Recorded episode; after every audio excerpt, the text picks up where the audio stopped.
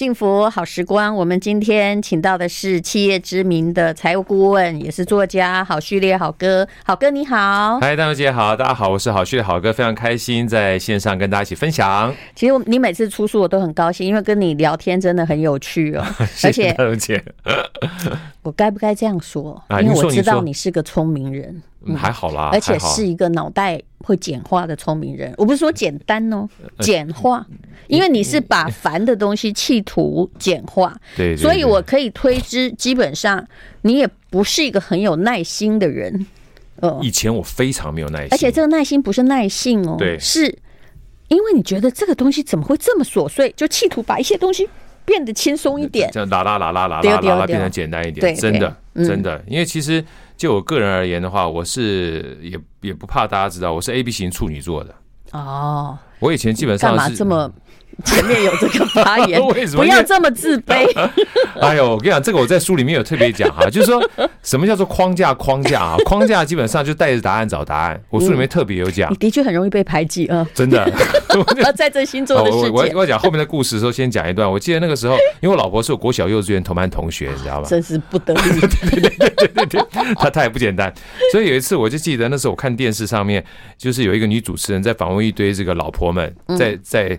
就是 complain 他们老公，其中一个老婆就说：“哎呀，你都不知道我老公哈，基本上是处女座。”然后其他老婆就说：“哎呀，那基本上龟毛到死啊。”然后我老婆就看我一下，我就点个头，对，我是处女座的。然后过了一会儿之后呢，又有一个老婆说：“哎呀，处女座什么？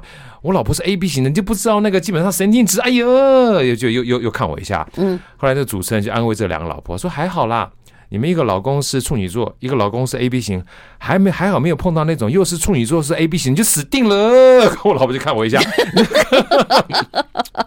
你就发觉一件事情，这就带着答案找答案。嗯嗯啊，后来我老婆说了一句话，说嗯还好啦，你没有像他们讲的这么可怕。然后但殊不知这个不可怕，是因为我遇到他，我不能不可怕，不能可怕。因为后来我翻了一下星座书，嗯，他说 A B 型的呢，男生专门被 B 型的女生治。哦，然后。处女座的处女座的男生，对对对，归纳原则跟刚刚跟他之前讲的易经一样。那处女座的女生呢，专门被天蝎座的女生治。所以他说，基本上还好，我是天蝎座，是 B 型的，所以嗯还行。所以这个带着答案找答案这件事情，某种程度也是归纳。嗯，好，那我们上次讲说，呃，除了这个归纳哈是扩张边界，你知道这件事情之外，我们常常以终为始哈。这边我想跟戴茹姐分享一个故事啊，就是有时候讲。就是你看待事情哈，为什么会花这么多时间？嗯，但如果你抓到一些事情的本质的时候，你就算你说你不是很专业，其实你也可以解决问题。嗯，呃，我讲这个跟财务相关的，跟淡如姐分享一下好了。就很多人都说，我淡如姐，你觉得你自己财务哈很强吗？当我们讲说你财务强不强，我这个问题的时候，你会怎么回答我？我觉得我至少搞得懂，搞得懂，对不对？对，搞得懂，至少小公我的公司、我的投资跟我自己的财务状况。嗯，但是我不是那种锱铢计计较计较的人，对不对？什么东西都记账的，我不是哦。嗯，那我为什么问戴茹姐这句话？因为后来我去跟大家分享财务的时候，很多人都会讲说你不懂财务，我说你一定懂财务。嗯，不然你活不到现在。对对对对，我说你财务点很厉害。那好哥，我真的不懂财务。我说当你说这句话的时候，你是不是想讲说你不懂财务的三表？财务这个报表什么损益表、资产负债表，这些我不懂。我说，但是这件事情不是财务，嗯，这基本上是财务报表，嗯啊。他说真的吗？我说我随便问你个问题好了，你每个月你在不在乎老板要准时把薪资汇到你户头？他说那肯定啊，嗯，我一定会去看呐。我说第二个，你在不在乎你每个月的时候收到不同的账单，电话费呀、电费呀、水费呀，呃，或者信用卡账单？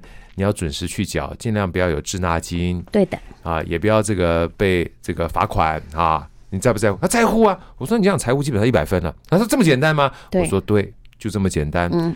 然后像这样的概念哈，其实都不是我在学校里面学到的。我记得有一次我在河北省，河北好像廊坊吧，碰到一个算是创业家大哥，他算二代创创业。他那个时候呢，他老爸呢是做螺丝企业产业的。后来他把他就是算是二代嘛，重新创新。后来做了很多电子业相关的生意，做得非常非常好。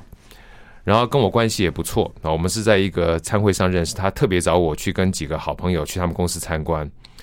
然后那天去的时候哇，非常尊敬，他这个大老板带着他所有一级主管在门口上迎接我们。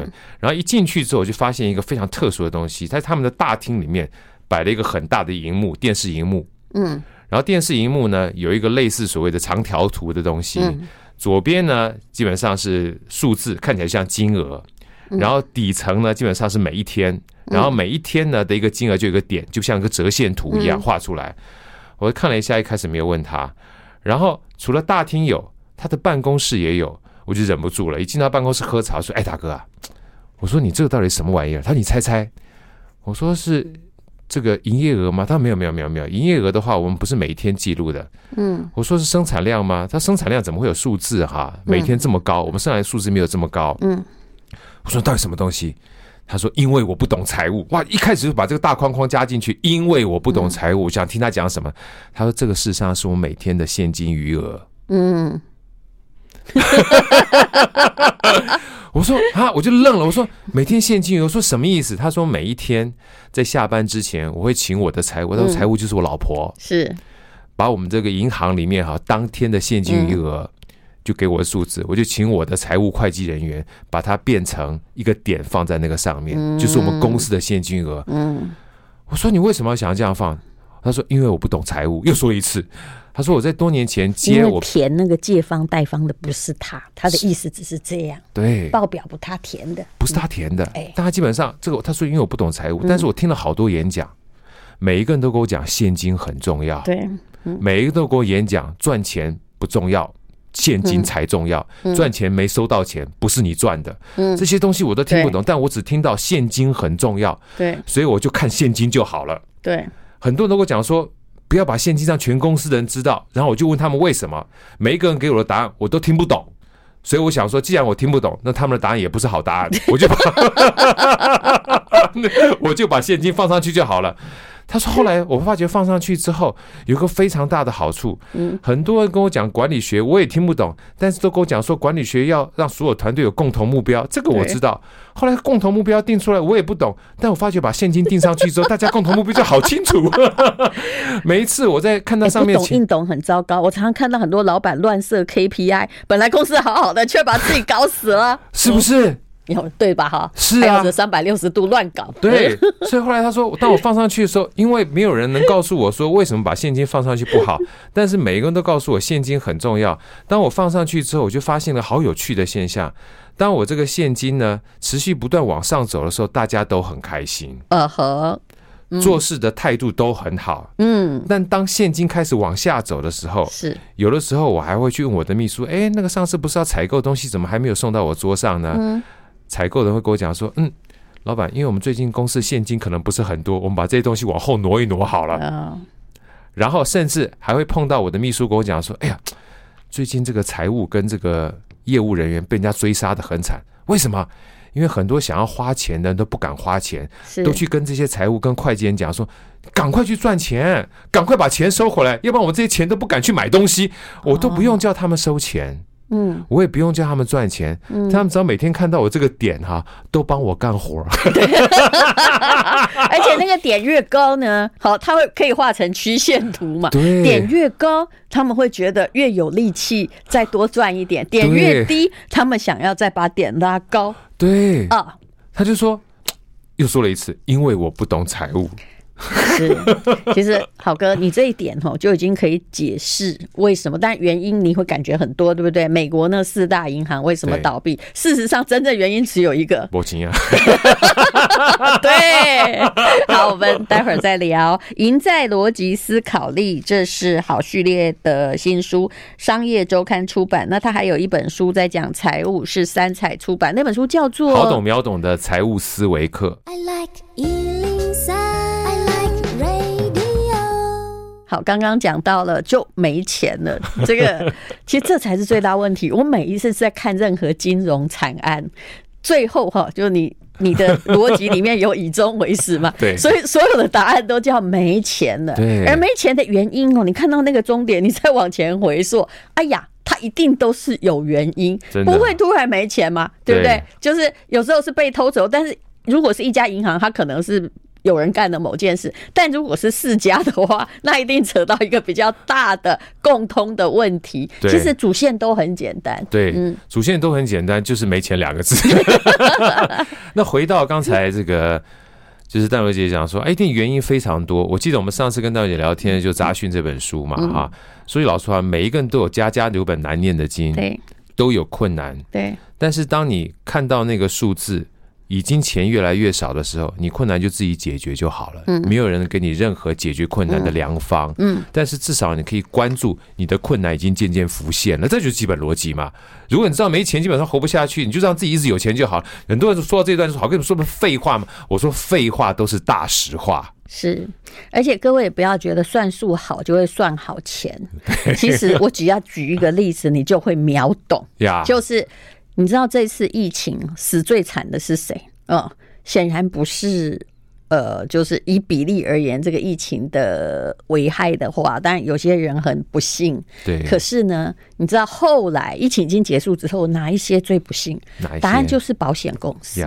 那里面保险公司会算出理赔率，已经大家都要就赔到已经惨惨惨突突突了，对不对？而且现在搞不好有的还没赔完，有的在卖楼啊来赔。你知道他们是谁在算？答案是那个公司最聪明的精算师。那精算师是怎么算的呢？我相信你也有。研究，他用之前的我们那种风控很严格的状况来算，所以他们脑袋只看到数字。对对，数字这么一搞，就公司未来会没钱。你怎么只想收眼前的钱来补未来的东西？你没有去想到未来哦。其实这种哈赢少哈赔多的，只要有任何几率会赔多的，你不该赌。没错，对不对？这些精算师都很厉害呀。没错，可是他们真的。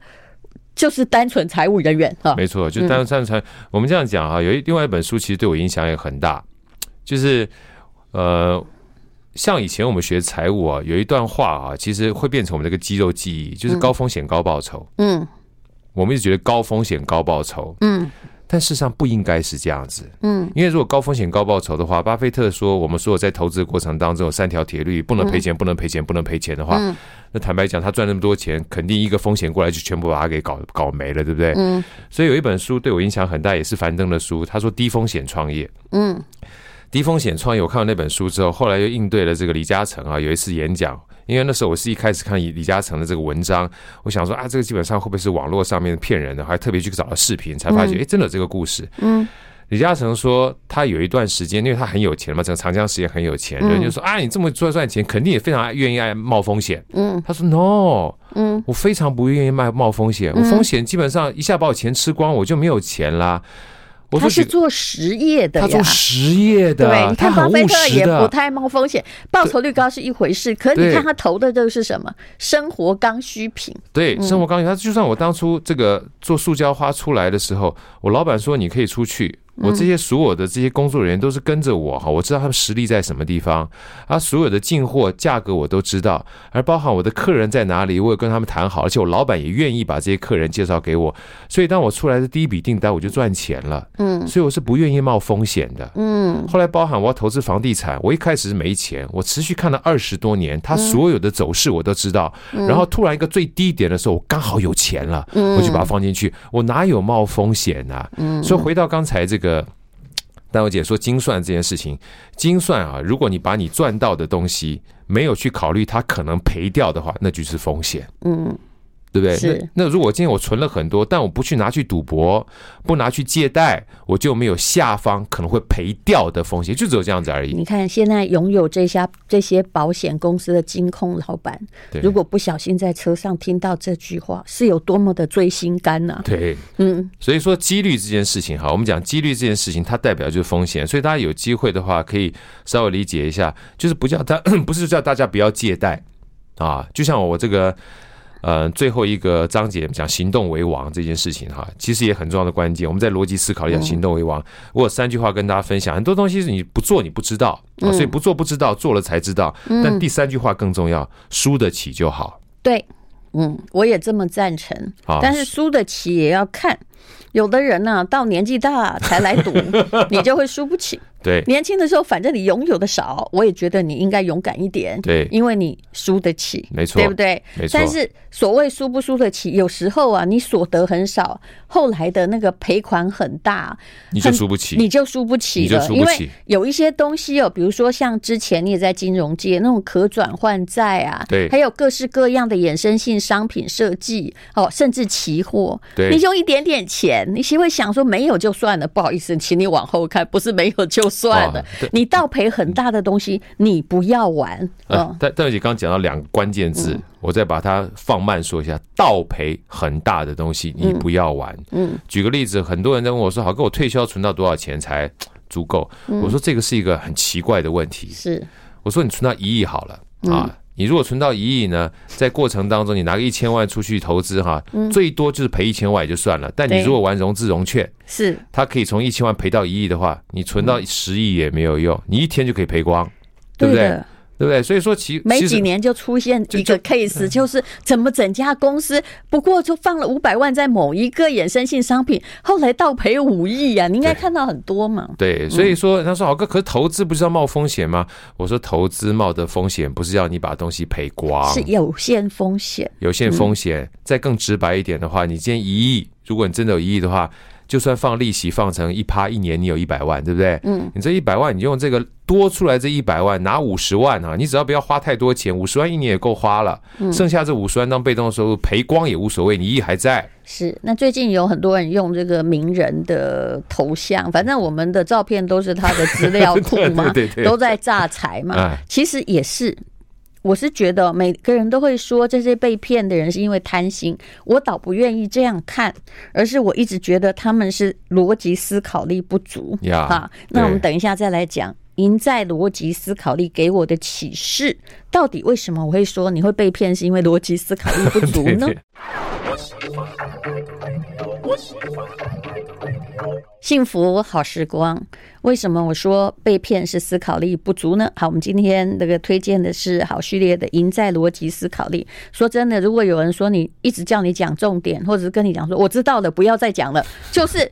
你一定陈述的时候逻辑思考力不足。事实上，如果在现在社会你要受欢迎，请你先讲重点，后来再看看别人要不要听你的过程，没错，好不好？哦，不要过程讲了老半天哦，真的半小时之后重点还没出来，那么公司任何的药物真的不会交在你身上，因为你是在聊天，你不是在谈事情。没错，刚刚讲到了你会被诈骗是思考力不足，其实这个问题在于哦，第一哦。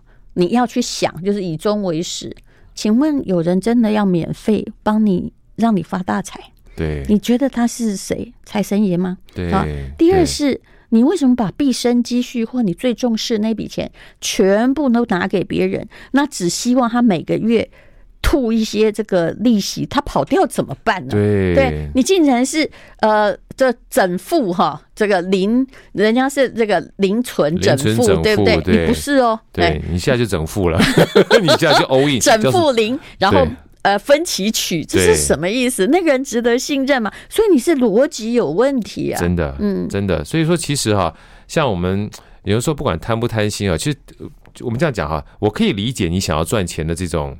意图或者意愿，但我在书里面讲说，有的时候让自己停一下，等一下，问一下。嗯，就像刚才这个戴维姐说，你问自己一下，人家是零存整付，嗯，然后你是零存，你是整存零收，哦，这是怪吧？这个逻辑很怪。对，那然后这个这个这个最重要的关键是你这个零就整存一存下去之后，如果一旦不见的话，你那个零收这件事情啊，完全不对价不对等。是呀，啊。嗯，他跑到哪里，你知道吗？就好像有人买那种终身卡，有没有？对，哎，结果后来呢，发给他终身卡的那家终身会员的那家倒了。对对对，其实这才是这个问题很简单，应该想到的。对，嗯。可是问题就在于说，像我们今天要分享完毕之后，再回到我们上次讲，因为我们大脑常常是自动导航在行事，你知道吗？嗯。自动导航一旦行事之后呢，这叫脑补。对，一下刷起来之后，你就会一不小心就做出你自己可能都不知道。经过深思熟虑的决定，所以在这边提醒大家一下，有的时候停一下，等一下，问一下，问问自己，问问别人哈。呃，别人的 comment 也许不是很好听，但是我们常讲说，不一样未必唱反调。不一样，只是不一样。嗯，当别人跟你不一样的时候，你就有不同的角度跟观点当成是参考了。是啊，刚刚我为什么说好像被诈骗集团骗的人未必是贪？因为其中有一个人哦，我一个朋友就告诉我说：“你们都说我是贪心才被骗，我真的不是呀。他只答应给我四趴，很不是很高。哦，那这样子比较辛苦一点点，不是很高。”基本上他可能觉得很稳当，对不对？前不久有人问我说，有一个未上市的公司，哈，他看起来很有前途，但现在财务报表真的不好看。你应该知道，你现在在创业板一定都是这样，不太好看。他说为什么？就是说问我要不要投资，然后我说我不会投资。他说我的选择非常简单，那我去选那个呃什么。这个零零八七八零零五六 ETF 每年还有五趴，而且我确定我拿得到。我就算去投张忠谋的台积电，我也确定这个东西，哎，台湾倒它才会倒，哎，不是它倒台湾就会倒。好，就这个。可是呢，你现在投的那家公司，听你的感觉，好像大家都告诉你上市之前要炒一波。可是这个叫做不确定收益，你也可能反赔很大。没错，你要去计算那个得跟失之间的，所以你现在不要每天都在想着这个创业板，你为什么不去投继承标的？就算你现在付委托去买巴菲特，他平均四十年来每一年大概就是二十趴，对不对？对啊，其实对巴菲特而言，那个叫不是很多，我不骗你，没错。但是人家你要投的是绩优生，还是有一个人你也不知道他成绩如何，他就告诉你说：“我跟你讲。”我可能会考很好哦，我可能会考很好，这是不是一个逻辑的问题？没错，没错。所以说什么叫做逻辑？像刚才戴文姐讲，如果过去的二十年，它平均它的获利都是百分之二十，我们叫做我过去的记录当 base。嗯，它未来呢，不确定一定都能够赚到这么多，但至少你有可以有参考的指标。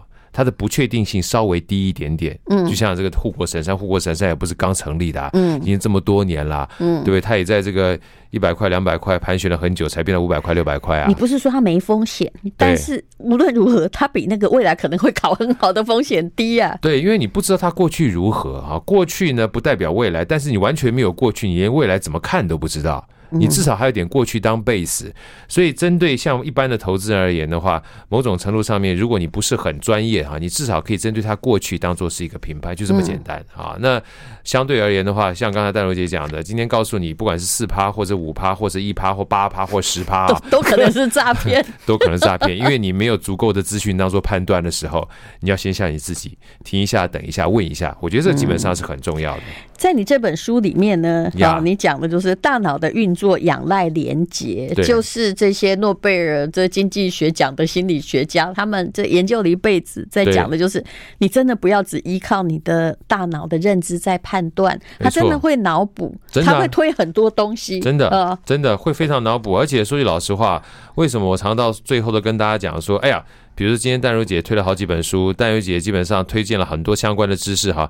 我说，当你知道这些东西你不知道的时候，或当好哥推荐一些书给大家的时候，你也不急着要去买书，因为现在网络上面有类似的资讯一大堆，你就把你自己的账号呢，能够放到这个 YouTube 上面，放到 Podcast 上面，放到各种不同的地方上面，比如听听人生实用商学院啊，然后听听好哥的 Podcast 啦，然后你在分享的过程当中呢，你会发现推后面这个电脑的演算法哈，会持续不断的推送你一些前沿的知识，嗯，这个就叫连结。对，就这么简单，就是你要吸收嘛，你要说你你的这个扩张是要扩张你自己的这个。认知领域，认知领域，不久你会发现有些道理还是真的共通的。对，你不在哈，有些人到五六十岁还涉世未深呢。真的，所以说像我们在讲说扩张边界，扩张边界，我在书里面有跟大家分享几个东西，最简单。第一个，你要知道的多，这就是知识边界。嗯，知道不一定要基本上一定非常非常厉害，无所谓。所以有人说，好哥，那我 他推送给我看不懂怎么办？我说看不懂就不要看。嗯，他持续不断推送给你，你就看那些你看得懂的先。嗯。你看得懂的话，你慢慢就进步了。嗯，所以我记得以前我看过一本书叫《雪球速读法》，它有两句话我非常喜欢。他说速读不要就是强调你学了多少速读的工具，嗯，读的多就是了。嗯，你读的越多，你就会读得越快。嗯，因为很多知识在你脑袋里面已经从艰深的专业变成一般的知识了。嗯，那当这些东西变成知识的时候，又回到刚才这个丹伟姐说的啊，我们东西有些东西哈，你要先讲重点，其实重点是讲少。是。当你讲的少的时候，你就比较容易记得住。嗯，你记得住的时候，才变脑袋的知识。嗯，你才可以拿来用。拿来用的时候，你就会扩张变自己的能力边界。嗯，因为我举个例子，想跟戴如姐，戴如姐一开始主持的时候，有像现在这样这么这么舒服，这么自在，这么能够跟别人谈笑风生。第一集的时候，觉得跟现在是不一样的嘛？哦，你说到的是三十几年前的事情哦。那但我可以告诉你，那时候的我的朋友，他勉强待过，因为大家都很年轻嘛，待过一两天的电视圈，他给我的评语，对，他叫我说赶快辞职。后面那句话是为什么？讲的更狠。他说：“哦，因为那时候刚好是呃电视台很需要新主持人，就百花齐鸣，不然我们这种菜鸟哪有得到磨练机会？长得也不像主持人啊，对不对？就是很不白佳丽啊。然后 你知道，你讲白佳丽就这样办，我就猜呀，你你你没塞，不是就就是。”你知道我们小时候白嘉莉是最棒的主持人，因为我们就不是那神一样的存在啊。对。然后他后来下了一篇，为什么叫我辞职？你知道吗？后面那句话讲的最狠，呃，各位应该听得很兴奋，就说我就看得出来，那电视台应该是就是没有钱才会找你。太狠，太狠了，太狠了。大小姐，你知道你讲这一段啊，是我最喜欢跟别人分享的一段，嗯，就是过去不代表未来，嗯。未来基本上是现在一点一点累积起来的，所以每次人讲讲说，哎呀，好哥你现在讲的很顺，我说你要去听我第一集，我在 Podcast 第一集话，可以咔咔一大堆，嗯，但是我就做的久就对了，因为你持续不断做的久之后，你的能力边界就会扩张，因为你知道哪些可以做修正嘛。的确，但有时候我后来发现说，如果这件事你觉得很有趣，你也想做下去，那你脸皮厚就对了啊，然后你自己必须不断学习。好，我们待会儿再来讲。I like 幸福好时光，哈，刚刚讲到的这个你自己哈，必须有这个扩张边界，其实是在跟你自己的脑袋在玩扩张边界的游戏。哎，你让我突然想出来了，因为我在中广总共大概也做了很多年哈，是刚开始的时候，那个以前可能是不知道用什么东西。我知道刚开始已经不是 Line，就是那时候才可以在网站上留言哦，留言就匹克邦那个时代有没有？对对对，就是他会到网站上留言，当时有一大堆部落格，部落格对，就是这样冲进了中广的网站，说哈。中广从来没有支吃失不分的主持人，吴淡如就是一个。这跟周杰伦说话基本上唱歌咬字不清楚，被人家攻击是一样的。殊不知这是流行嘛？不是，你这时候脸皮要很厚。对，虽然有时候口音很难改，我下辈子一定会改，但是你要知道你的长处在哪里。对，对啊，所以说很多东西啊，我们讲说。这个叫什么哈？包含在书里面讲，就像我刚刚讲嘛，就 A B 型就一定是神经质，然后处女座就一定是龟毛，这叫成见。嗯，啊，用两句话跟大家分享，这是我写给我自己，说你只要没有成见，你就更多看见。嗯，对不对？二句联写的不错，能固人 啊，能固人喜欢改个给开啊。对，只要没有成见，你就更多看见嘛。就包含小孩，有时候想法跟你不一样，很正常啊。对，因为他基本上。个儿这么小，他看得到观点绝对跟你不一样啊！嗯，你停一下，等一下，问一下，为什么父母亲跟小孩关系会不好？嗯，因为你都用自己的观点在解读他的说法，那就辛苦啦。所以只要没有成见，就会更多看见。他的另外一句两句话，能顾连，给大家分享，就是不一样就是不一样嘛，不一样未必唱反调。欸，你这句也写的不错啊，很简单，不做会想一辈子，做了会讲一辈子。真的，这个就是行动为王的概念。你没有做过，你不知道。就像之前也跟淡如姐聊过，我垫铁人三项哈，嗯、坦白讲也是一个美丽的错误。嗯、我在三十二岁的时候，就有人叫我去参加铁人三项，嗯、那个参加还是标准铁人五十一点五。你有没有觉得他想害死你？真的，而且那个找我去参加是二十几岁的人，我是三十几岁了。我讲哎，拜托笑脸呢，铁人呢，我已经中年了，我三十二岁就我是中年了。我说你不要找我去参加五十一点五，一个是游泳一点五公里。骑脚踏车四十公里，跑步十公里。我说三个分开我都会死，你还把三个合在一起，那我 真的那时候我真的这样跟他讲。那时候在丽晶半导体，后来等到我四十多岁的时候，遇到两个大哥找我去参加铁人三项。这个两个两个老大哥，一个大我十二岁，嗯，一个大我十四岁，嗯，一个在六十岁的时候完成五十一点五公里的铁人三项，嗯，一个是在五十几岁的时候完成一百一十三公里的半超级铁人三项。然后当他们这两个老大哥叫我去参加铁人三项的时候，我点不跟他讲我想老啊，你知道？然后我就把刚前面的故事跟他讲，我说哎，曾经有人找我参加，结果我说我太老，那三十几岁。后来一个老大哥就说：“你你没有听过一句话吗？”嗯，我下面一位老吾老以及人之老。我讲什么意思？你讲这句话要台语讲，我说安他讲，这句话哈就是讲老翁老五郎比你更加老。我要开始跑马拉松之前，故事也很好笑。我那时候是知道说，大概只有跑马这件事哈。或者是跑步这件事，你可以一个人进行，还可以听着随身听。因为我基本上是小时候就是不喜欢运动，四百公尺也会昏倒。那时候我就在中广访问贾永杰啊，他那时候在跑这个四十二，然后他跟我说他可能在要去跑，觉得四十二已经有一点诶、欸、容易的，他要去二二六之前。然后你知道我跟他说什么话吗？我说啊，永杰啊。你老公应该帮你保了很多保险金吧？这个对话非常好笑。对对对。然后他就跟我说：“他说没有，你只要开始跑，你会往前走的。”对。我说我没有，我只要五公里就好了。我的人生的目标就是那五公里，怎么样？哎，后来等我在自己，我忘记了。我后来自己在贴说，我四十二公里。完成的时候，贾永杰就跑来后面留言说：“哼，你看我是对的吧？你不是说一辈子就只要跑完那五公里吗？但是我跟你讲，我还是不会去二二六。等一下，等一下，戴小姐，你把这句话写下来哈，写着我绝对不会去二二六。等到你参加二二六，你再回头看。哎呀，我跟你讲，人生二二六不开玩笑，二二六是四十二的很多倍。是啊，我跟你讲，这就是这就是我要跟大家分享。我那时候后来。在四十六岁的时候就完成了一一三公里，嗯，然后在四十九岁的时候完成二二六，嗯，然后别人再叫我去参加的时候，我说 man 啊，几盖点后啊，我们现在已经超过你看。其实我知道我自己的能力，但是我的人生是其他的地方非常二二六。我跟你讲，这所以所以我说啊，其实回头再去想这件事情的时候，不然这两位老大哥他让我看到一件事情啊，因为老大哥讲说，哎，我跟你讲哈，你当初哈。那个时候你碰到不对的人，因为碰到个年轻的人，你碰到这两个老大哥，对不对？对，你就不好意思说，基本上年纪太大没办法去参加。对，所以你碰到羊就是羊，碰到狼就是狼。对啊，回到我这个以前在这个微信圈的时候，有有一句话哈，我看到别人写的好有意思，我把它写下来。后来会再可想就很有道理。他说：“不是你多优秀，是你的圈子弱。”对，当你碰到一个圈子五十几岁跟六十岁可以完成五十三五十一点五公里跟一三的时候，你就会发觉到自己脑袋里面是嗯。嗯，说不定我也可以。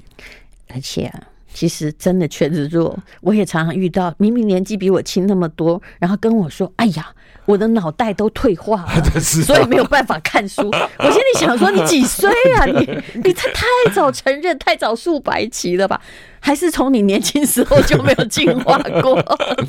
对啊，所以说后来啊，就像刚才那位讲，你都没有去试。你基本上就说自己不行，其实很可惜。是，所以不做你会想一辈子，你都不知道自己做得到做不到。嗯，但是做了你可以讲一辈子。这个东西呢，其实后来我还发现一个小故事，因为很多人都说半途而废是在《礼记春秋》的时候人家说的。好，我们下一段来讲这个小故事。好，《礼记春秋》都出来了，我 真有小问你这位工程师啊！我很少看到工程师读这么多的、啊，因为怕自己脑袋基本上没有办法扩张边界。以前看那个半途而废，都以为是《礼记》出来的。对，后来我看到另外一篇专门写的这个《论语》啊，是讲说，哎呀，其实当初孔子哈曾经骂过他的一个“粪土之强，不可污也”的这个宰予啊，宰予说啊，这个不行，那个不行，那个不行，这个不行。孔子就骂他说，什么叫不行？嗯，你不要画地自限，嗯啊，说自己基本上这个不行，那个不行，那叫画地自限。你至少往外走出去，走到半道上，如果就算废掉了，你也曾经试过了，对不对？这才叫做半途而废。所以后来知道，哦，原来半途而废不是件坏事。所以每次把这故事拿出来的时候，我就鼓励大家说，记得。以后只要参加马拉松，就直接报全马。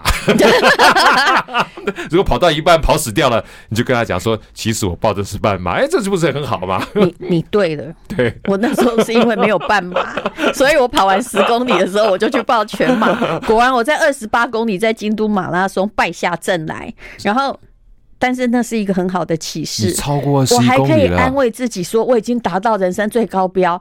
结果竟然有百分之九十六的人，包括九十岁的老翁都跑完全马。我突然发现我圈子太弱，是不是？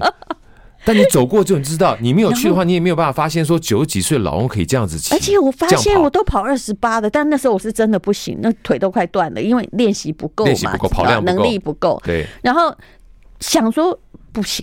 一定要再试一次，就欠了十六公里，我不甘心，是吧？是，但是你已经跑到二十八了，对，所以一步往前的时候，你跑五公里的时候，你看，大姐，你当时只只要跑五公里呢？对，现在看起来觉得，哎呀，我的梦想好可笑哦，对不对？是不是？就因为你一直在练习，你走远了，嗯、对，因为你做了，对，而且我没有告诉我自己说，其实我练跑的时候四十八岁了。是对，那时候第一次完成四百公尺是四十八，是多可怕！你看，所以说做了，到我们现在还可以讲，可以一直讲，还在这里讲，因为老人家在讲 这个讲公公，想当年的事情。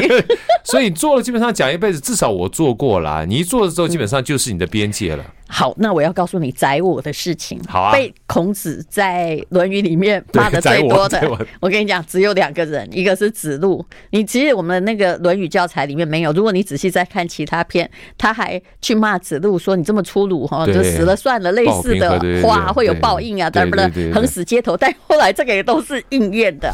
但是啊，那个宰我哈，被他骂成什么粪土之墙？其实他很，其实很尴尬，很尴尬，因为后来啊。孔子过世之后，你觉得一定是有弟子才能把他的学说发扬光大，才说我的老师是圣人啊、伟人。我告诉你，宰我是大功臣，大功臣。对对，所以，哎，要多读书。说到最后就要多读书，断章取义很可怕。我们认为断章取义，其实基本上跟酸民是没有差别的，不是？